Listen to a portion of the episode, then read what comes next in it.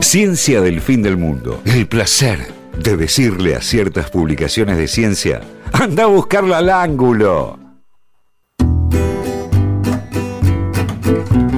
Qué hermosa. Qué... Qué suerte que cambiamos las cortinas, chicos. Sí, sí, sí. Llegaron críticas de las cortinas anteriores. Todas La buenas. gente decía que no se podía coger con esas cortinas. Esto es real, ¿eh? Era O sea, esa crítica me llegó a mí. Sé que la gente se junta a coger escuchando Ciencia del Fin del Mundo. Eso y, pasa igual, eso pasa. Y, Me consta. Qué raro. Me y consta. las cortinas viejas no, no, no sé. No soy. No, eh, Eso eh, llegó, así que las claro. cambiamos. eh, Pueden contar su nueva experiencia. Bueno, pasemos de tema. Es que es muy difícil seguir. a- ¿Cómo remontamos esto? ¿Cómo remontamos Tito esto? lo va a hacer bien. Sí, por supuesto. Eh, em, Vamos a hablar del 17 de octubre. De aquel 17 de octubre. Vamos a hablar de el 17 de octubre. Voy a tratar de no hablar mucho de qué pasó específicamente, pues eso lo pueden encontrar en muchos lugares. Vamos Eh, a hablar de Darwin Pasaponti. Eh, no, pero podríamos. Deberíamos. Pero eh, vamos a eh, hablar un poco de qué pasó, pero también sobre las discusiones que hay alrededor, de todo como la simbología que tiene el 17 de octubre y eh, el hecho de eh, los orígenes del peronismo, tratar de entender un poco como las visiones, los imaginarios, etc.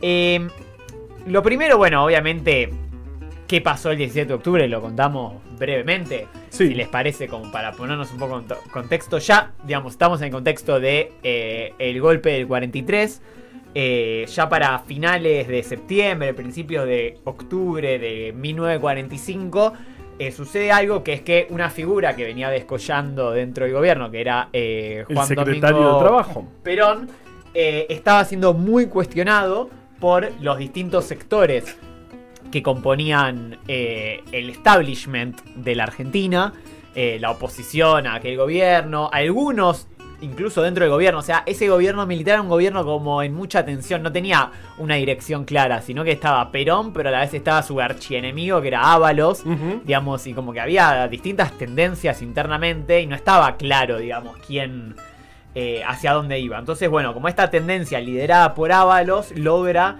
ganar lugar y hacer que el 10 de octubre renuncie Perón. Perón renuncia en un acto improvisado con 70.000 trabajadores ahí, digamos, como muy Claro eh, sobre el era momento. ya era mucha gente. Era Hoy bastante es un gente. montón, eh, en esa Eh, época. y lo que dice es, eh, digamos, que bueno, que viene un momento difícil, que los trabajadores tienen que defender todas las conquistas que se habían logrado en esos dos años de gestión en la Secretaría, primero Departamento y después Claro, Secretaría claro, de porque Trabajo él y crea Previsión. la Secretaría de Trabajo. Pero Él a- a- toma el Departamento de Trabajo y Previsión, lo transforma en Secretaría y después en su gobierno se va a transformar en Ministerio que va a tener a un eh, dirigente sindical como, como Que ministro una- por sí. primera vez, digamos, un era una promesa que un trabajador sea ministro de Trabajo, algo que en, en general ya no ocurre.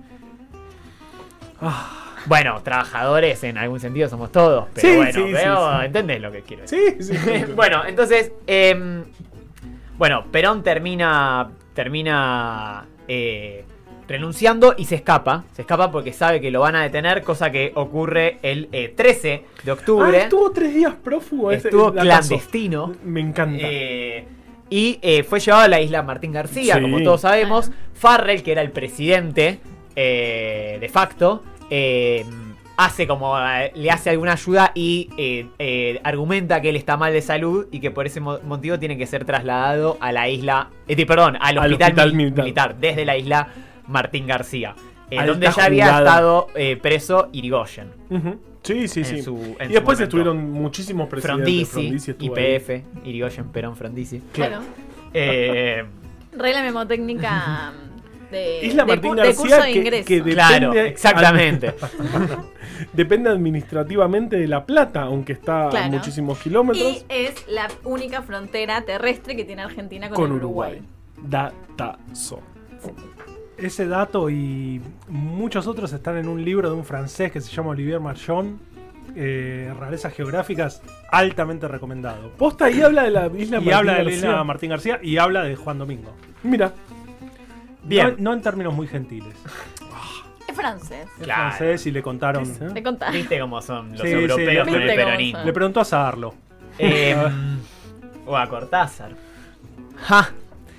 Bien. Bueno, Eh, entonces, eh, ante esta renuncia y detención de Perón hay dos posiciones. Por un lado, por ejemplo, La Razón, eh, uno de los diarios más importantes de aquella época, obviamente opositor al gobierno, el único diario no opositor al gobierno era La Época, titula Al conocerse la noticia de la renuncia de Perón, suben las acciones de los ferrocarriles en la Bolsa de Londres, también suben en Nueva York otros valores colocados en Argentina. Esto es Qué largo un el calco. título igual. Cuando, cuando suben las acciones argentinas en el exterior es porque algo malo Porque está mal. pasando en el país, sí, sí, sí. en general. Eh, y cuando bajan es porque en general algo bueno está ocurriendo. No Es siempre, regla pero mnemotécnica, no para los suele del. CBC, sino para la vida.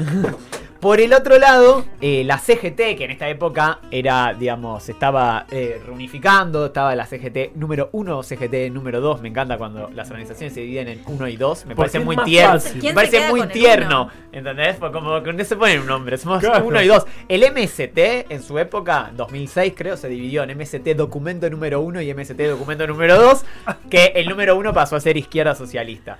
Eh, de- y ahí Dios. ya el número 2 eh, ah, eh, Se quedó con MST. con el nombre, pero me parece muy tierno que se dividan en 1 y genio, 2. Beto. La- Bueno, me, me encanta. entonces la CGT, bueno, se junta y plantea un paro general para el 18 Sí. de octubre, no para el 17. ¿Cuáles eran los pedidos de, eh, la, de la CGT? ¿Qué Dice, días caían? Eh, jueves y viernes, creo, ¿no? Eh, eh, perdón. Preguntas difíciles. Eh, lo podemos, eh, alguien lo puede chequear mientras. Totalmente. Dice, contra la entrega del gobierno a la Corte Suprema, porque esto era el reclamo de la oposición. Digamos que el gobierno antes de las elecciones pase a la Corte Suprema. Esta es la misma Corte Suprema que se acuerdan que hablamos en la columna del golpe del 30 que había avalado el golpe. O sea, incluso había avalado este mismo golpe, paradójicamente. No, Después, y además, nu- Fue, fue miércoles. miércoles 17, claro, miércoles jueves, claro, el, el- el paro era para el jueves 18. Claro, pues si era viernes le iban a decir, ah, quieren enganchar para irse afuera, ¿viste? Eh, el segundo punto era formación de un gobierno que sea garan- una garantía de democracia y libertad para el país y que consulte la opinión de las organizaciones sindicales de los trabajadores. Porque justamente tras la renuncia de Perón lo que estaba en discusión era el, el rol que las organizaciones sindicales iban a tener porque básicamente el que los atendía era eh, Perón y Mercante tal vez. Eh, realización de elecciones libres. Fíjense que esto era un reclamo que se le hacía al gobierno militar, con lo cual las organizaciones sindicales no era que estaban totalmente alineadas con el gobierno militar, sino con la facción que representaba Perón. Claro, Levantamiento del estado de sitio, otra medida del gobierno militar. obvio. ¿Se entiende? O sea, digo, no es que el- este, este- la CGT era adicta al gobierno militar de aquel momento. eh, sino que estaban avanzando en un montón de cuestiones, pero estaban en contra de, de la política de, de estado de sitio, de que no haya elecciones, etcétera. Pre- libertad de los presos civiles li- y militares, etcétera. Eh, mantenimiento de las conquistas sociales y ampliación de las mismas, importantísimo.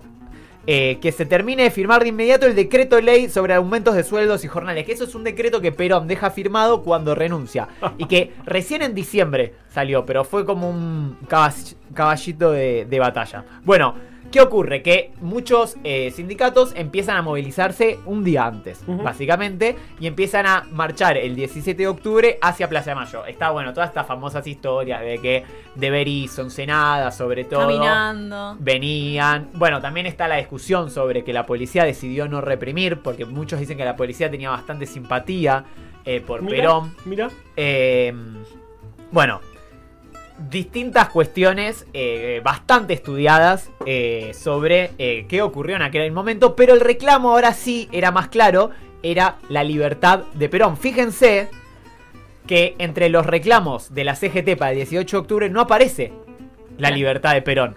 O sea, se entiende que hay un vínculo con eso, porque es como un- una respuesta al a la renuncia y a la detención de Perón, este paro, pero entre los seis puntos del paro no está la libertad del coronel Perón, porque en aquel momento era coronel Claro. todavía. Bueno, con esta movilización, la movilización empieza a crecer a pasos agigantados, o sea, claro, descontrol mientras se iba absoluto. haciendo más tarde cada vez De más hecho, gente. pasa Colom, que era el director del diario La Época, que yo les había comentado que era el único diario eh, más afín al gobierno militar, o por lo menos a la figura de Perón. De hecho, no todo el gobierno, porque justamente Ábalos, que era el líder militar de la el oposición a enemigo Perón de Perón.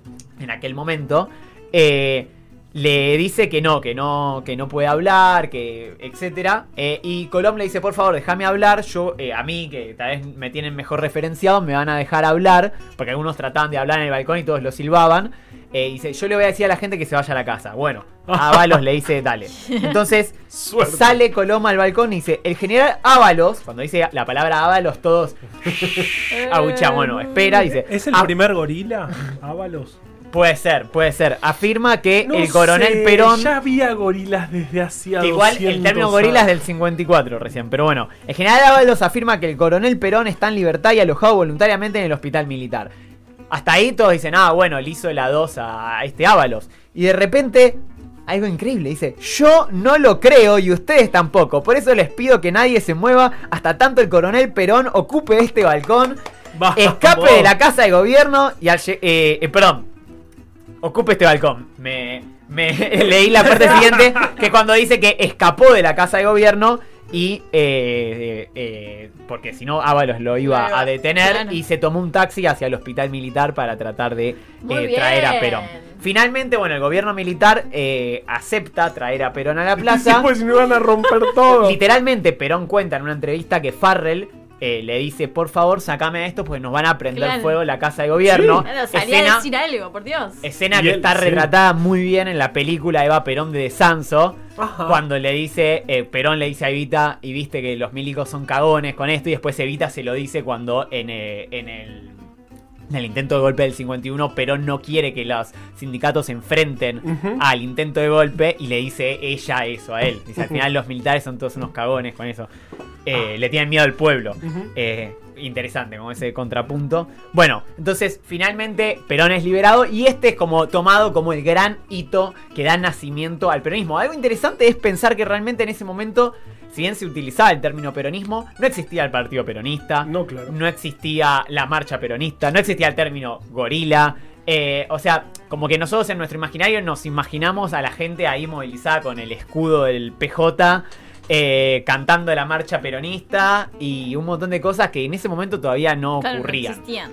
Eh, ¿Cómo titularon los diarios? Eso me parece fundamental Seguro un título larguísimo. para entender un poco lo que vamos a hablar ahora, que es, son las interpretaciones sobre, eh, sobre la movilización obrera. Por ejemplo, el diario Crítica, esta es la etapa más conocida sobre el 17 de octubre, salió a la con- tarde. eh, Natalio Botana estaba. Claro. ¿Revivo? Era el. Creo que de- sí, sí, sí. Sí, sí, estaba. Claro. era Dice, él. Grupos aislados que no amo, representan al auténtico proletariado argentino Sí, sí. tratan de intimidar a la población, porque Botana tenía como cierta afinidad con el Partido Socialista, con lo cual estaba esa discusión de que los verdaderos So- trabajadores... so- socialista, entre comillas. El partido. Bueno, Eh, un día la razón hablar. dice numerosos grupos en abierta rebeldía paralizaron en la zona sur los transportes y obliga- obligaron a cerrar fábricas, uniéndose luego en manifestación en la capital federal.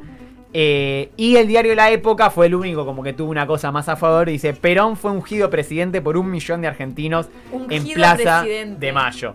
De hecho, al día siguiente fue tal, digamos, como el impacto que tuvo este hecho para los diarios opositores que la mayoría, por ejemplo, Clarín, que llevaba 70 días de existencia, El Pueblo, Crítica, La Razón, Noticias Gráficas, al día siguiente, o sea, no a la tarde, porque en esa época se editaba el diario de la tarde y de la mañana, no salieron. O sea, directamente es como, bueno, no podemos afrontar esta situación, no vamos a sacar el diario. Me y probablemente también, se me ocurre, que muchos trabajadores de esos diarios estaban en la plaza y no había ahí. suficiente gente para editarlo. Bien, esto es en líneas muy generales. Ahí, bueno, obviamente Perón, cuando va al balcón, le dice a Farrell: Yo voy a hablar, pero si me asegurás que haya elecciones libres.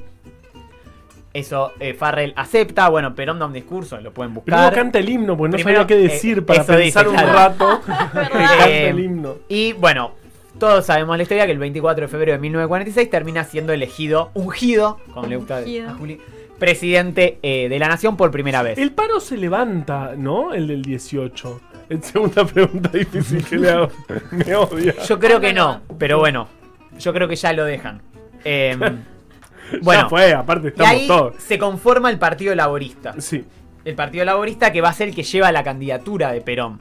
Eh, y acá hay toda una cuestión para discutir. A ver, el 17 de octubre entonces claramente es como el día símbolo de esta idea de las fechas como de, mm, digamos, como el mito de origen del peronismo.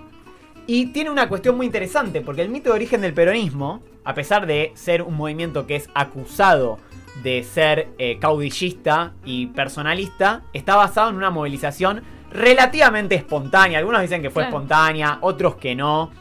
no es, o sea, evidentemente hubo un grado de organización, porque las organizaciones sindicales son organización y las organizaciones políticas que apoyaron eso, pero no estaba pautado, digamos. Como dijimos, el- el paro estaba pautado para el día siguiente. Claro. Eh, de hecho, hay infinitos libros que se llaman Yo hice el 17 de octubre, como el de Cipriano Reyes, eh, que eh, como que quieren decir que, o sea, hay como toda una discusión como si uno lo hubiese hecho. Evidentemente fue una cosa colectiva de, de muchos sectores, pero no fue pedido por Perón. Eso está clarísimo, ¿eh? Claro.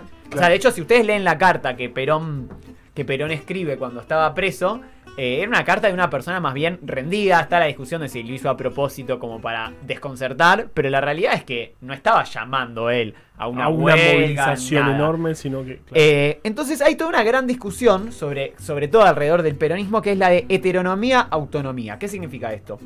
Digamos, la idea original sobre los análisis del origen, de los orígenes del peronismo la da Gino Germani, un europeo, italiano, que escapó del fascismo y que él justamente veía en el peronismo un fascismo latinoamericano. Más allá de que, bueno, no... No sé. eh, sí, sí, sí. eh, está bien. de hecho, era común que los trabajadores antes del eh, durante el 45 ya cantaban una consigna que era ni nazis ni fascistas peronistas, antes de la de ni yanquis ni marxistas, porque estaban respondiendo a la acusación de aquel momento. Gino Germani plantea la idea de la heteronomía. ¿Qué significa la heteronomía? La falta de autonomía. Es decir, que los trabajadores eran, digamos, como llevados por la demagogia de este líder Engañados. carismático hacia el eh, apoyar a este proyecto eh, político.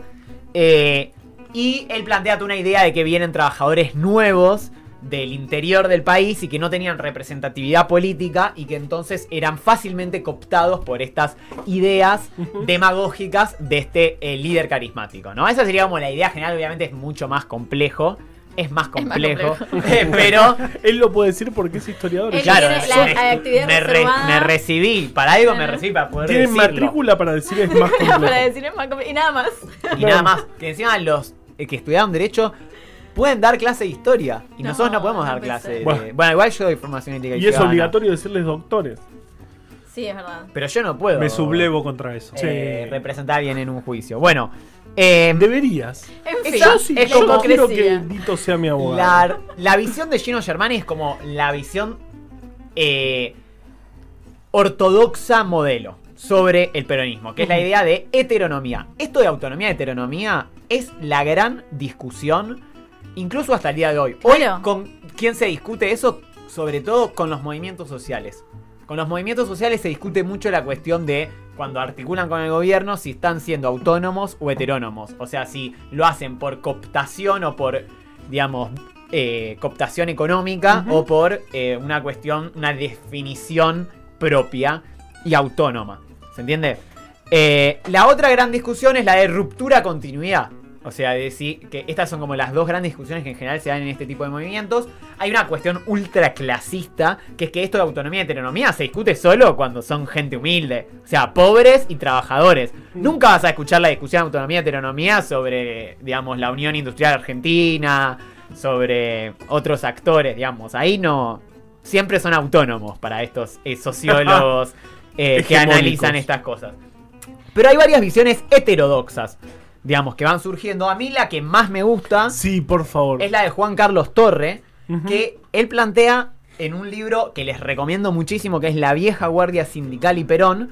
Es un librazo, realmente, librazo de la década del 70, donde él analiza cómo los eh, trabajadores, de, eh, sobre todo que venían del socialismo y del sindicalismo, porque dentro de eh, la CGT había dos corrientes, sobre todo la sindicalista, que es como una tradición relativamente socialista, cercana a las ideas de izquierda, pero que planteaban la cuestión sindical por sobre la partidaria. O sea, no estaban afiliados con ningún partido. Y después los socialistas que eran más bien afines al Partido Socialista, pero más que nada se dedicaban también a la tarea sindical desde una articulación. Bueno, muchos abandonan el socialismo, incluso los del comunismo no tanto, los del anarquismo tampoco, pero que eran dos corrientes todavía ba- bastante grandes, sobre todo el comunismo en la década del 30 en la Argentina Sí. en el ámbito sindical era una corriente bastante grande. Eh, bueno, pero estos trabajadores, sobre todo sindicalistas y algunos socialistas, empiezan a articular con el gobierno de Perón. De hecho, el gobierno, va, todavía no el gobierno, con la gestión de Perón en la Secretaría. En la Secretaría de, Y él los eh, incita a crear sindicatos paralelos a los comunistas con el favor del Estado y que entonces le empieza a competir a esos sindicatos tradicionales cuando no los puede, digamos, articular. Y entonces, bueno, esos sindicalistas empiezan a ganar mucho más peso y son los principales artífices del 17 de octubre. Eh, por ejemplo, Ci- Cipriano Reyes, Luis Gay eh, y otros tantos, digamos, que son eh, bastante conocidos, recordados. Y la idea de, de Torre es que ellos fueron, digamos, los que ungieron al peronismo y que entonces no hay una cuestión de heteronomía, sino todo lo contrario. Estos tipos se mataron por... eh, porque vieron ahí una posibilidad de eh, tomar fuerza y de, de- de una articulación política con el peronismo. ¿Qué pasa? Después, por ejemplo, Portantiero Sí, plantea una cuestión que dice, está bien, es verdad, estos tipos tenían autonomía, pero en el año 47 Perón manda a disolver el Partido Laborista, que es el partido que habían hecho esta vieja guardia sindical, y borra a muchos de los, de los dirigentes y los obliga a reunificarse en el eh, Partido Único de la Revolución Nacional primero, después conocido como Partido Peronista. Y eh, entonces lo que dice es que los trabajadores llegan desde un lugar de autonomía, pero que eh, terminan siendo cooptados, o sea, barridos sus principales dirigentes y cooptados por eh, el poder centralizado que plantea Perón y como que les quita esa eh, autonomía. Y a eso, otro autor que es un inglés, esto es raro, eh. Daniel James, pero que es realmente brillante, su libro más conocido es Resistencia e Integración, pero en otro texto no tan conocido, él analiza un evento muy interesante del peronismo, que yo de hecho he querido hacer alguna columna sobre ese y, y nunca lo he hecho. Espero no estar quemando el tema, o estamos tal vez abriendo la puerta. abrimos la puerta. Eh, siempre, es el. Congreso de la Productividad de 1955. ¿Por qué este hecho es tan importante? En 1955, eh, Perón llama a un Congreso de la Productividad donde se iban a sentar sindicalistas y empresarios en igual cantidad, mitad y mitad, en el Congreso de la Nación a discutir reformas para aumentar la productividad. ¿Qué es lo genial de esto? ¿Qué es lo que muestra James? James toma, este prácticamente es uno de los últimos eventos que sucedió en el peronismo, porque sucede uno o dos meses antes del golpe de Estado de septiembre del 55. Ujú. Entonces, después de nueve años, donde muchos dicen que no, bueno, que la CGT había tomado a estos sindicatos que primero eran autónomos y los había, les había quitado autonomía y los trabajadores ya estaban todos cooptados y que los sindicatos no había lugar para el disenso, etc. Lo que te muestra Daniel James en este texto es que los sindicatos en ese momento todavía mantenían un gran grado de autonomía que de hecho Perón, digamos, al no poder controlar eso, les deja el lugar para que discutan de para a para los empresarios y los sindicatos logran frenar las reformas que los empresarios querían imponer. Entonces es súper, súper, súper interesante cómo muestra que hasta el 55 inclusive todavía esa cooptación absoluta no había ocurrido. Obviamente hay un proceso de centralización, de tomar fuerza de la CGT por sobre los sindicatos, etcétera, pero súper interesante. Y lo último que quería plantear es que eh, muchos otros autores lo que plantean es que eh, el peronismo justamente eh, el 17 de octubre, esta idea del Día de la Lealtad. Día de la Lealtad es un término que a algunos no les gusta mucho, porque es como que algunos lo que dicen es que vacía de contenido, algo que en parte estoy de acuerdo, porque le quita como esta cosa de espontaneidad y de eh, reivindicación de los trabajadores por sobre el vínculo con la figura de Perón. Pero también es real que la figura de Perón significaba para estos trabajadores sobre todo una reivindicación de ellos mismos. Encuentran en, la, en el peronismo una capacidad de incorporarse a la vida política. Digamos, Eh, muchos lo que hablan es cuando se habla de este concepto de ciudadanía de segundo grado, que son personas que técnicamente son ciudadanos y tienen los mismos derechos, pero en la realidad no. Bueno, eso pasaba con la mayoría de los trabajadores, antes del peronismo. Obviamente, sí. Entonces, que en el peronismo encuentran eso y que el grito, por ejemplo, de Viva Perón es un grito que tiene más que ver con los intereses de ellos que con la figura de Perón en sí. Como que Perón logra ubicarse en esa esfera y entonces, digamos, y, y eso tal vez explica la idea que es la gran pregunta de la actualidad eh, sobre el peronismo, que es cómo puede ser que la persistencia del movimiento del peronismo, digamos. ¿Cómo puede ser eh, que de- después 76 años, mañana se van a cumplir del 17 de octubre, Claro, es un ¿Cómo montón. puede ser que siga siendo el movimiento que no solo gobierna la Argentina, sino en el, por el que se dividen las discusiones políticas? O sea, Sí. peronismo, antiperonismo, y todas las discusiones rondan eso. Bueno, mucho tiene esta carga simbólica de la, de la configuración de los sujetos sociales alrededor de eso. Y yo creo que el arte, de hecho, o sea, tanto la literatura como pinturas como las de Daniel Santoro, nos sirven mucho para ver eh, cómo- el peso simbólico que tiene el peronismo en la concepción de la participación política, como que va mucho más allá de la figura de Perón, a pesar de llevar el nombre de esta figura. Viva Perón. Eh, Iván, este no es un programa. No, eh, no, no, somos apolíticos. De hecho, que una, apolíticos. una candidata a diputada del PRO Sí. compartió una columna nuestra una ¿En vez. serio? Para los que dicen que somos eh, ¿Viste? tendenciosos. Entonces no somos, somos apolíticos. Totalmente. Por favor. Bueno, y a mí hay algo que Columna me dedicada a Darwin Pasaponti. la- el- el- Asesinado el, asesinado 17, el 17 de octubre. el primer mártir De del. Eh, eh, militante de la Alianza Libertadora Nacionalista. Si quieren saber Mi abuelo estaba muy cerca de él. eh, qué era la Alianza Libertadora Nacionalista, pueden escuchar la columna sobre re- revisionismo histórico. Sí, que re. hicimos, eh, donde hablamos de Gran columna. Ciencia del fin del mundo. entre vos y yo.